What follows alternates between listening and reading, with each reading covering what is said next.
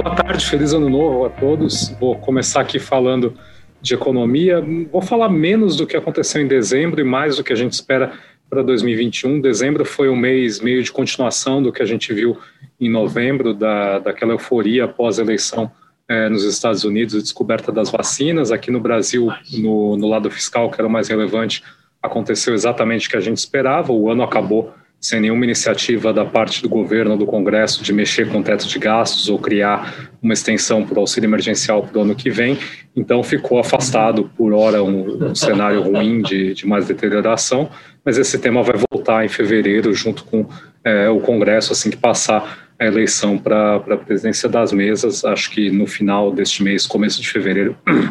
a gente volta a tocar neste assunto. É, pode passar, Bia, por favor? Ah, mas Eu vou falar primeiro do, do pano de fundo global que a gente vai encontrar, que quer queira ou não, acaba determinando o nosso cenário, ainda que o nosso foco seja maior em Brasil. É, a gente acha que o pano de fundo global nesse começo de ano vai ser bastante positivo.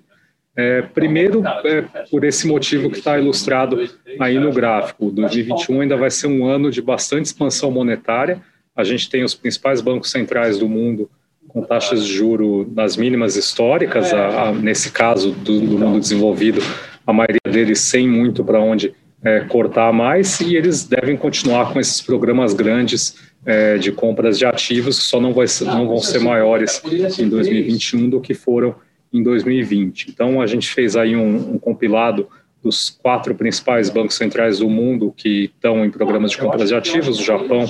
a Inglaterra, é, o, a Europa e os Estados Unidos, e somando esses quatro bancos centrais, na prática só os três, a Inglaterra não é tão relevante para esse agregado, a gente ainda deve ter um volume de compras de ativos de mais de 4 trilhões de reais, é, 4 trilhões de dólares no, no ano que vem. Isso é mais de três vezes o PIB do Brasil. É, mais importante do que isso, isso é mais do que a necessidade de financiamento é, desses países. Então, praticamente todo o título que for emitido pelos é, tesouros regionais vai ser comprado pelos bancos centrais, vai sobrar muito pouco é, título de país desenvolvido para o mercado comprar em leilão primário, e isso deve fazer com que sobre é, muita liquidez para outros ativos, para outros ativos de risco. Então, é, com esse pano de fundo de inflação ainda muito baixa é, e os bancos centrais ainda tendo que fazer bastante estímulo, a gente espera que esses programas durem pelo menos até o final do, do ano que vem. Só em 2022 que a gente vai começar a discutir é, uma retirada desses estímulos, eventualmente uma diminuição desses programas, mas nenhum desses bancos centrais parece estar com a menor pressa para iniciar esses programas, para iniciar essa retirada de estímulo. Isso foi confirmado em dezembro, tanto pelo Banco Central Europeu quanto pelo FED. O Banco Central Europeu aumentou é, o tamanho do programa de recompra, o Fed colocou é, uma orientação para o mercado de que ele não pretende mexer nesse programa até que as condições estejam melhores, isso muito vagamente definido, não colocou nenhuma meta, mas a gente entende que ao longo de 2021 as condições para que esses programas continuem vão estar dadas, então os bancos centrais do mundo vão seguir comprando é, muitos ativos e deixando o mercado com mais espaço para colocar ativos de risco na carteira. É, pode passar para o próximo, Bia? O outro tema aí é, relevante mais para o curto prazo é a trajetória da vacinação, sobretudo no mundo desenvolvido, que é esse gráfico da esquerda que a gente pegou emprestado da, da equipe de pesquisa da Goldman Sachs. É, vocês veem aí que é, espera-se um cronograma de vacinas bem agressivo no, no mundo desenvolvido. Na prática, até o começo do verão, do hemisfério norte, é, mais de 50% da população dessas regiões, tirando aí o, o Japão, que está um pouco mais atrasado, mas é, Reino Unido, Estados Unidos, Canadá, Austrália e a, e a União Europeia, na entrada do verão, em junho e julho, já devem estar com mais de 50% da população imunizada se essas projeções estiverem corretas e não tem por que acreditar que elas não estarão. Acho que o processo de vacinação está tendo um começo relativamente complicado é, no mundo inteiro, mas essa, esse processo deve acelerar nas próximas é, semanas, meses. Na verdade, a vacinação acelerada hoje é mais uma exceção do que uma regra dos principais países, ainda que é, não sejam países tão grandes, só Israel está com um percentual já relevante da população vacinada, mas para todos esses casos espera-se que é, a evolução da vacinação seja bastante rápida, então a gente deve chegar aí é, ao final do primeiro semestre com a maioria da população imunizada e provavelmente o Covid deixando de ser uma restrição relevante para a atividade. No mundo desenvolvido, esse processo de imunização é mais complicado que esse gráfico da, da direita. Essas projeções, eu acho que, tendo em vista o que a gente conhece do Brasil, estão até otimistas, mas para a atividade global, é evidentemente que é mais importante, além da China, que já é um país que aprendeu a lidar com o Covid mesmo antes da vacinação, o mundo desenvolvido, e isso deve manter aí um, um bom humor global é, bastante acentuado, é, assumindo, obviamente, que a vacina funcione. Se a vacina parar de funcionar, a gente volta para um mundo é, que a gente desconhece e o cenário é bastante diferente. Então, esses dois é, pilares de bancos centrais comprando muitos títulos e da vacina sendo efetiva devem ser é, boas fontes de otimismo ao longo de 2021. Pode passar para o próximo, Bia, por favor. É, a outra fonte de otimismo é uma derivada dessa, dessa condição. Né? Se você juntar é, essa retomada de crescimento com inflação baixa, a gente tem esse cenário que a gente imagina. Né? A retomada de crescimento deve acontecer no mundo inteiro, ainda que em, velocidades distintas. Eu acho que é importante notar é, nesse gráfico da esquerda que o crescimento marginal dos emergentes é, é muito mais forte do que o do mundo desenvolvido, mesmo é, levando em conta que a queda do G7 foi maior do que a dos emergentes, a retomada dos emergentes aí liderada pela China é mais forte, isso deve fazer é, com que a atratividade de investimento em emergente vis-à-vis -vis desenvolvido seja maior. É claro que essa atratividade é seletiva, não quer dizer que vai sobrar é, necessariamente muito dinheiro para todos os emergentes, mas como classe de ativo, emergentes volta é, a ganhar uma, uma atratividade relativa ao longo de 2021. E do gráfico da direita, a gente vê que inflação não vai ser uma preocupação, provavelmente, é, no mundo inteiro. Se a gente olhar para os países do G7, a inflação vai só voltar para o nível que estava em 2019, que ainda é muito baixo, é aquém do que os bancos centrais é, desejariam perseguir, que é algo perto de 2%, e nos emergentes a inflação é, ao longo de 2021 vai ser provavelmente até mais baixa é, do que era antes da pandemia. Então a gente tem aí um, um terreno bastante favorável ao longo de 2021 para tomada de risco. A gente tem é, uma recuperação da economia supostamente garantida pela vacina, ainda muito pouca pressão inflacionária. Acho que se alguma coisa essa crise fez foi aprofundar o, o gap do mercado de trabalho, que é algo que geraria inflação, então o desemprego aumentou, ainda que temporariamente, isso eh, joga para frente qualquer expectativa que você tenha de inflação de demanda ou, ou advinda de pressão por aumento de salário, e a gente tem esse período de recuperação que vai levar a um crescimento, ainda que em cima de uma base é, fraca, um crescimento marginal é, bastante forte, que deve ser é, atrativo para tomada de risco. É, então, é com esse pano de fundo global que a gente entra em 2021. Olhando agora para o Brasil, pode passar, Bia, por favor.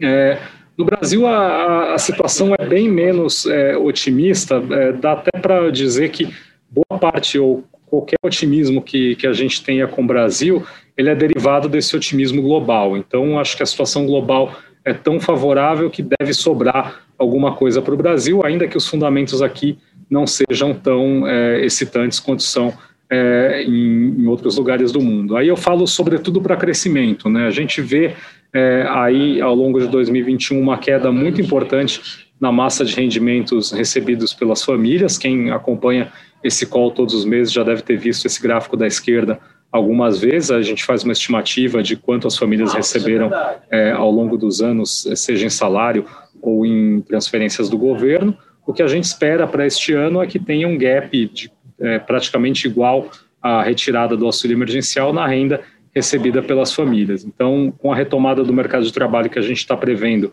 a massa de salários este ano deve ficar praticamente igual à do ano passado e você tem nada para praticamente nada para substituir a retirada desses quase 300 bilhões de reais de pagamentos via auxílio emergencial. Então, isso deve é, causar esse abismo de renda que o, que o mercado está falando. A gente vê poucos é, elementos para atenuar é, esse efeito da, da, queda da renda. É, muita gente fala do papel da poupança que foi acumulada pelas famílias. De fato, se você olhar os dados é, muito agregados, seja do, das contas nacionais ou de é, ativos financeiros, você vê um acúmulo de poupança relativamente grande, mas a gente entende que essa poupança está muito concentrada nas famílias mais ricas que deixaram de consumir é, e, por consequência, pouparam porque não tiveram oportunidade de consumir serviços. Toda a evidência que a gente tem das famílias mais pobres que poderiam sustentar é, o consumo é que elas gastaram essa renda extra que elas tiveram e sobrou pouco para atenuar essa queda do ano que vem. Então, a gente é, acha que qualquer efeito que tiver da poupança ele é muito menor, numa ordem de magnitude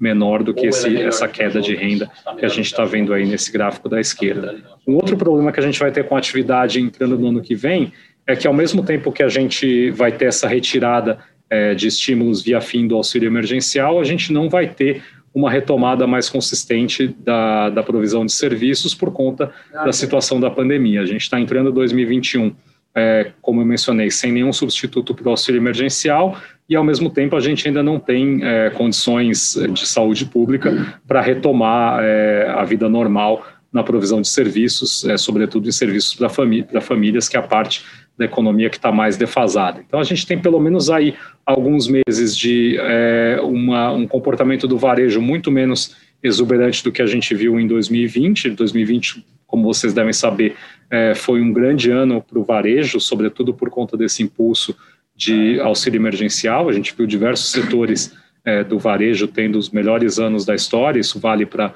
supermercado, alguma coisa de duráveis, material de construção e, enfim, tudo que foi ajudado aí pelo aumento de renda vindo do auxílio emergencial, mas o setor de serviços ainda está muito atrasado nessa recuperação e ele deve permanecer atrasado enquanto permanecerem restrições de mobilidade, sejam elas dadas pelos governos ou pelo medo das pessoas de, de saírem na rua ou consumirem serviços por conta da pandemia. Então, é, como o Brasil está atrasado tanto no controle da pandemia quanto na vacinação, a gente deve ver ainda um primeiro semestre de recuperação muito lenta dos serviços e só a partir da metade do ano a gente deve, é, aí já com uma parcela da população, é, possivelmente, é, uma parcela grande da população possivelmente imunizada, a gente deve ver um salto na provisão de serviços que vai fazer com que a economia ande mais rápido. Mas a gente tem aí uma travessia bem complicada no primeiro semestre entre o fim do auxílio emergencial e o, e o começo do retorno é, da mobilidade, esse salto é, descontínuo que a gente esperaria de uma pandemia controlada. É, é claro que é, esse cenário pode ser revisto caso o governo resolva estender por algum tempo o auxílio emergencial, mas o efeito é, disso na economia do ano que vem provavelmente será bem menor do que foi no ano passado. Primeiro, porque os volumes não serão comparáveis ao que foi pago é, em 2020, a gente estaria falando aí de dois, três meses de um, de um auxílio emergencial é, reduzido, e segundo, porque mesmo essa, essa tentativa de estender o auxílio emergencial poderia causar uma piora, uma deterioração nos ativos financeiros que ia que atrapalharia o, o crescimento. Então, nem é certo que vai ter o auxílio, nem o auxílio vai ser tão grande, nem é inequívoco que isso geraria um benefício líquido para a economia. Então, a situação é, da, da renda e do, e do consumo para o ano que vem deve ser muito menos exuberante do que a gente viu é, no ano passado, do ano que vem não, deste ano, do que a gente viu no ano passado. É, por outro lado, é, o que tem de bom dessa situação é que a gente vê probabilidade de pressão inflacionária este ano. A gente entende que a gente, é, em 2021, vai ver uma normalização dos preços de alimentos, que foram os grandes responsáveis pela inflação alta no, no ano passado, e, ao mesmo tempo, os núcleos de inflação, a parte de serviços e, e, e itens que são mais ligados à atividade e renda das famílias, ainda bem é, confortáveis com todo esse desemprego que a gente tem com esse crescimento de renda ainda muito baixo. Então, é, por um lado, é um cenário negativo para crescimento, mas é um cenário que a gente ainda tem bastante tranquilidade em prever é, juros baixos por bastante tempo e uma alta da, da taxa Selic bem moderada, talvez só a partir do segundo semestre, terminando o ano, a, nosso call oficial é 2,75, mas alguma coisa ao redor de 3, ou seja, é, perto de zero em termos reais, a gente acha que essa, essa situação deve perdurar ainda até o final do ano. É, pode passar para o próximo, Bia?